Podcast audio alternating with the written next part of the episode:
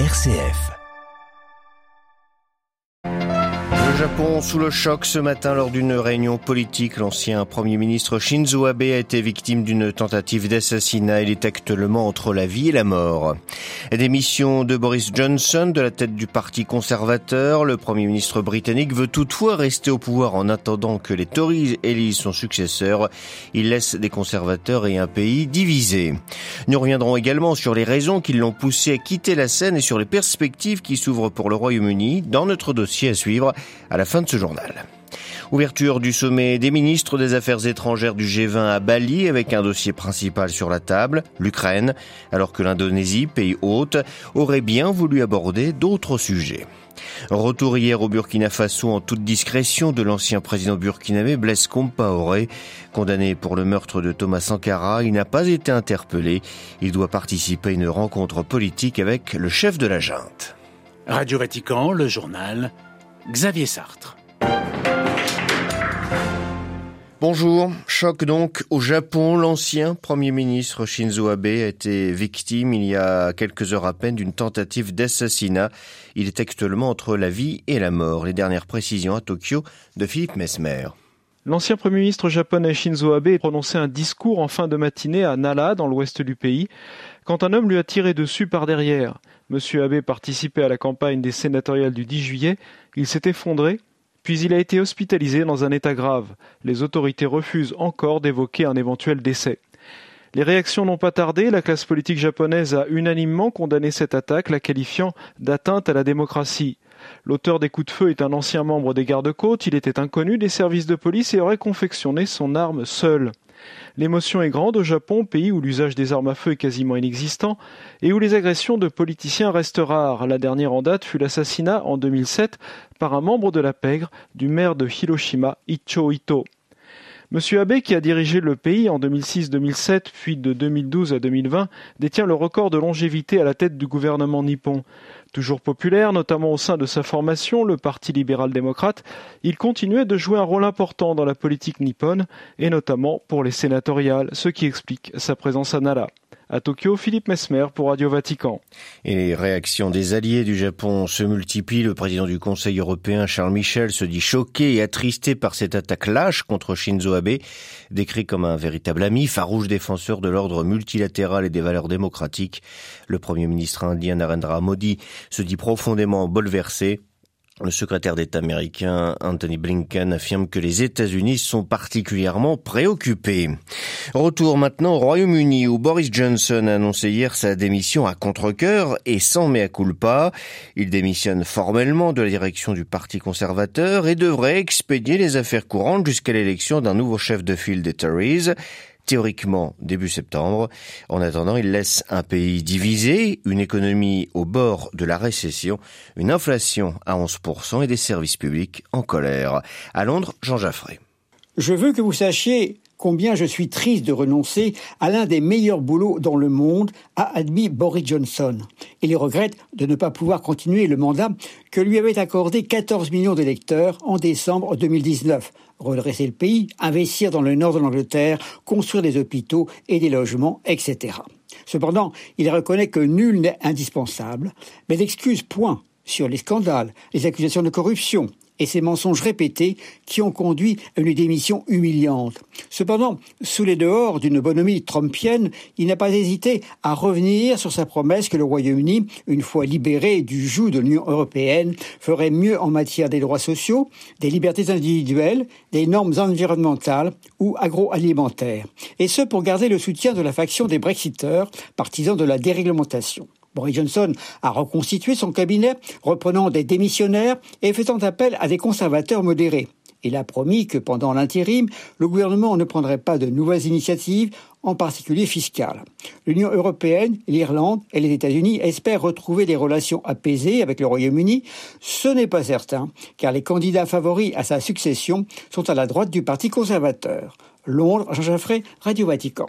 En Ukraine, la Russie n'a pas encore commencé les choses sérieuses. C'est ce qu'a affirmé hier le président russe dans un discours au, temps, au ton offensif envers les Occidentaux.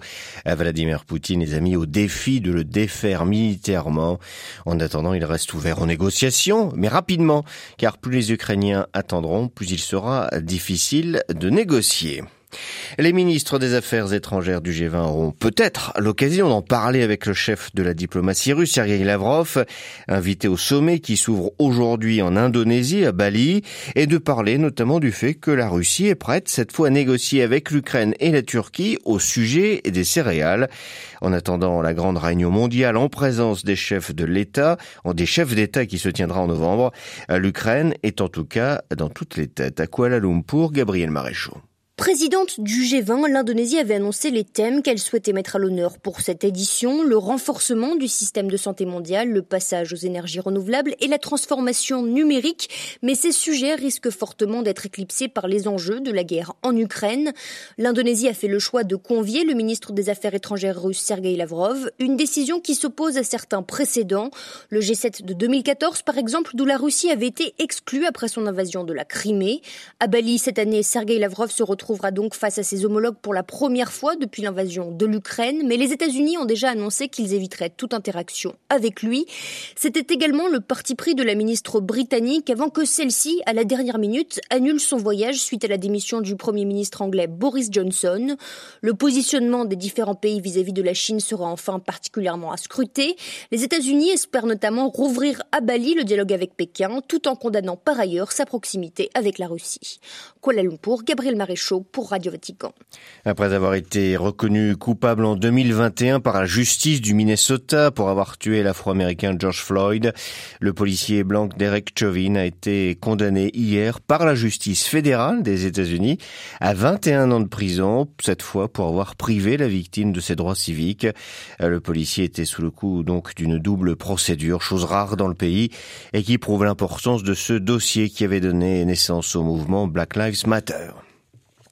Retour hier de l'ancien président du Burkina Faso, Blaise Compaoré, après huit ans d'exil en Côte d'Ivoire, retour à Ouagadougou. Il doit officiellement y participer à une rencontre d'ex-chefs d'État burkinabé avec le chef de la junte, le lieutenant-colonel Paul-Henri Sandaogo Damiba. Un retour qui pose question. À Ouagadougou, Bourema Salouka. Pas un mois la presse maintenue à l'écart, pas d'image officielle, même pas d'égard pour ses partisans qui s'étaient pourtant massés aux abords de l'aéroport de la capitale. L'avion qui le ramenait a atterri à la base militaire de Ouagadougou. De la Blaise Compaoré a été héliporté jusqu'à un inconnu pied-à-terre. Un retour d'exil quelque peu en catimini, imposé sans doute par l'épée de Damoclès qui plane au-dessus de l'ancien président, déjà condamné par contumace à la prison à vie pour l'assassinat de Thomas Sankara. Des avocats de la famille Sankara avaient exigé que Compaoré soit arrêté dès sa descente d'avion. Il n'en a rien été au point de le courisser davantage syndicats de magistrats, politiques ou organisations de la société civile, tous à un déni de justice et à la dictature orchestrée par le colonel Damiba, le chef de la junte au pouvoir à Ouagadougou, principal artisan du retour de Compaoré au nom de la réconciliation nationale. Ce matin, journée chargée pour Compaoré quatre anciens présidents du Burkina Faso, invités à se pencher sur l'avenir de la nation burkinabé en péril du fait du terrorisme. Brema Saluka, Ouagadougou, Radio Vatican. Dialogue politique toujours difficile au Soudan. Les groupes pro-démocratie ont annoncé hier former un conseil révolutionnaire contre le général Abdel Fattah al-Burhan. Il refuse son offre de gouvernement civil. Les manifestants maintiennent leur sit-in pour réclamer son départ. Pas question pour eux, en effet, de discuter d'un cabinet tant que le chef des putschistes maintient l'influence des militaires au sein euh, du pouvoir. Le M23, le gros rebelle qui sévit dans l'est de la République démocratique du Congo, ne se sent pas lié par le cessez-le-feu conclu mercredi à Luanda entre les présidents congolais Félix Tshisekedi et rwandais Paul Kagame. Nous sommes des Congolais pas des Rwandais, a expliqué le porte-parole des rebelles, qui se sont emparés hier matin d'une localité du Nord Kivu après des combats contre l'armée congolaise. Le Conseil de sécurité de l'ONU a renoncé finalement à voter hier, comme initialement prévu, sur une prolongation de l'autorisation d'aide humanitaire transfrontalière à la Russie sans l'aval de Damas, décidant de poursuivre aujourd'hui ces négociations, faute d'accord entre la Russie et les Occidentaux sur durée.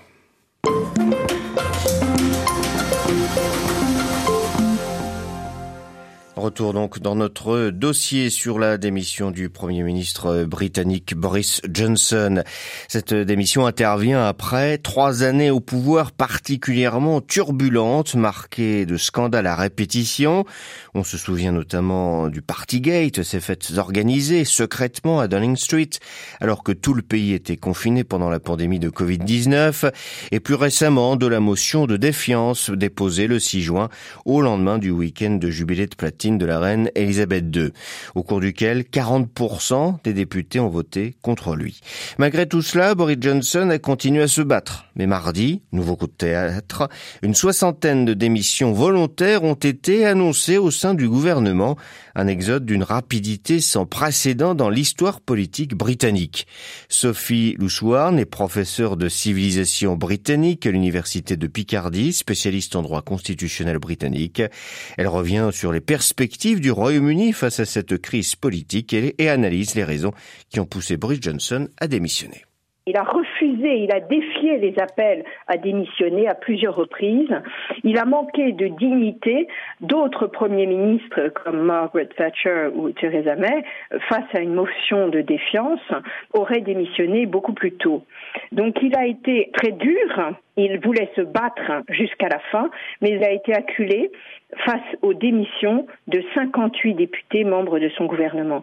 L'autorité du Premier ministre était donc en chute libre et seul un changement de gouvernement pouvait résoudre cette crise de gouvernance. Le Parti conservateur n'était plus crédible. Pourquoi, selon vous, est-ce que Boris Johnson démissionne-t-il seulement du Parti conservateur et pas du gouvernement britannique? Il doit rester Premier ministre euh, pour l'instant, puisque vous n'avez aucun chef du Parti conservateur élu, et il y aurait donc une vacance de pouvoir s'il ne restait pas Premier ministre. Il cessera d'être Premier ministre, comme l'a fait Theresa May le 24 juillet 2019, lorsqu'un nouveau chef du Parti conservateur sera élu par les membres du Parti conservateur. C'est la pratique constitutionnelle. Donc là, maintenant, nous allons avoir des élections à la tête du Parti conservateur qui pourront, dans un premier temps, se dérouler avant les vacances parlementaires du 21 juillet et euh, qui pourront en effet départager entre les six ou sept candidats à la tête du Parti conservateur, Sajid Javid, Liz Truss, Nadine Zahawi, Jeremy Hunt et Tom Tugendhat. Donc, euh, on va départager et on va sortir deux candidats et ensuite, il faudra procéder à une élection. Et lorsque le chef du Parti conservateur sera élu, à ce moment-là, Boris Johnson présentera sa démission à la reine et la reine demandera au chef du Parti conservateur de devenir son futur Premier ministre. Le Royaume-Uni se prépare donc à être dirigé par un gouvernement de transition jusqu'aux prochaines élections du Parti conservateur à l'automne prochain. Euh, ce gouvernement n'aura finalement que peu de légitimité pour prendre de grandes décisions dans ce contexte de crise euh, à la fois internationale, politique et sociale. Il est vrai que nous sommes dans une situation sans précédent, mais euh, la démission de Boris Johnson rend la situation plus claire. Si le Parti conservateur veut offrir un avenir au Royaume-Uni, il doit être uni. Or, aujourd'hui, il était divisé entre les partisans de Boris Johnson et les rebelles. Le pays est confronté à de nombreuses crises. Tout d'abord, la crise du pouvoir d'achat, l'augmentation des prix de l'énergie, l'augmentation des prix de l'alimentation qui sont dus euh, au Brexit. Et puis, la crise ukrainienne qui s'ajoute à cette crise intérieure. Donc, le départ de Boris Johnson du Parti conservateur et à terme de Downing Street va remettre en question ces impasses du Brexit. Face à l'ampleur de la crise politique en cours, quelle perspective voyez-vous pour le gouvernement britannique? Face à cette crise constitutionnelle, le nouveau Premier ministre devra rétablir des critères d'intégrité, d'honnêteté et d'efficacité. C'est d'ailleurs ce qu'a rappelé Sajid Javid dans sa lettre de démission lundi soir et il l'a rappelé également mercredi lors des questions au gouvernement où il a euh, insisté sur la nécessité de gouverner le Royaume-Uni honnêtement et l'impossibilité pour lui de soutenir un Premier ministre qui n'avait plus à cœur l'intérêt national. Interrogé par Claire Réaubé, Sophie Loussouarn était ce matin l'invitée de Radio Vatican.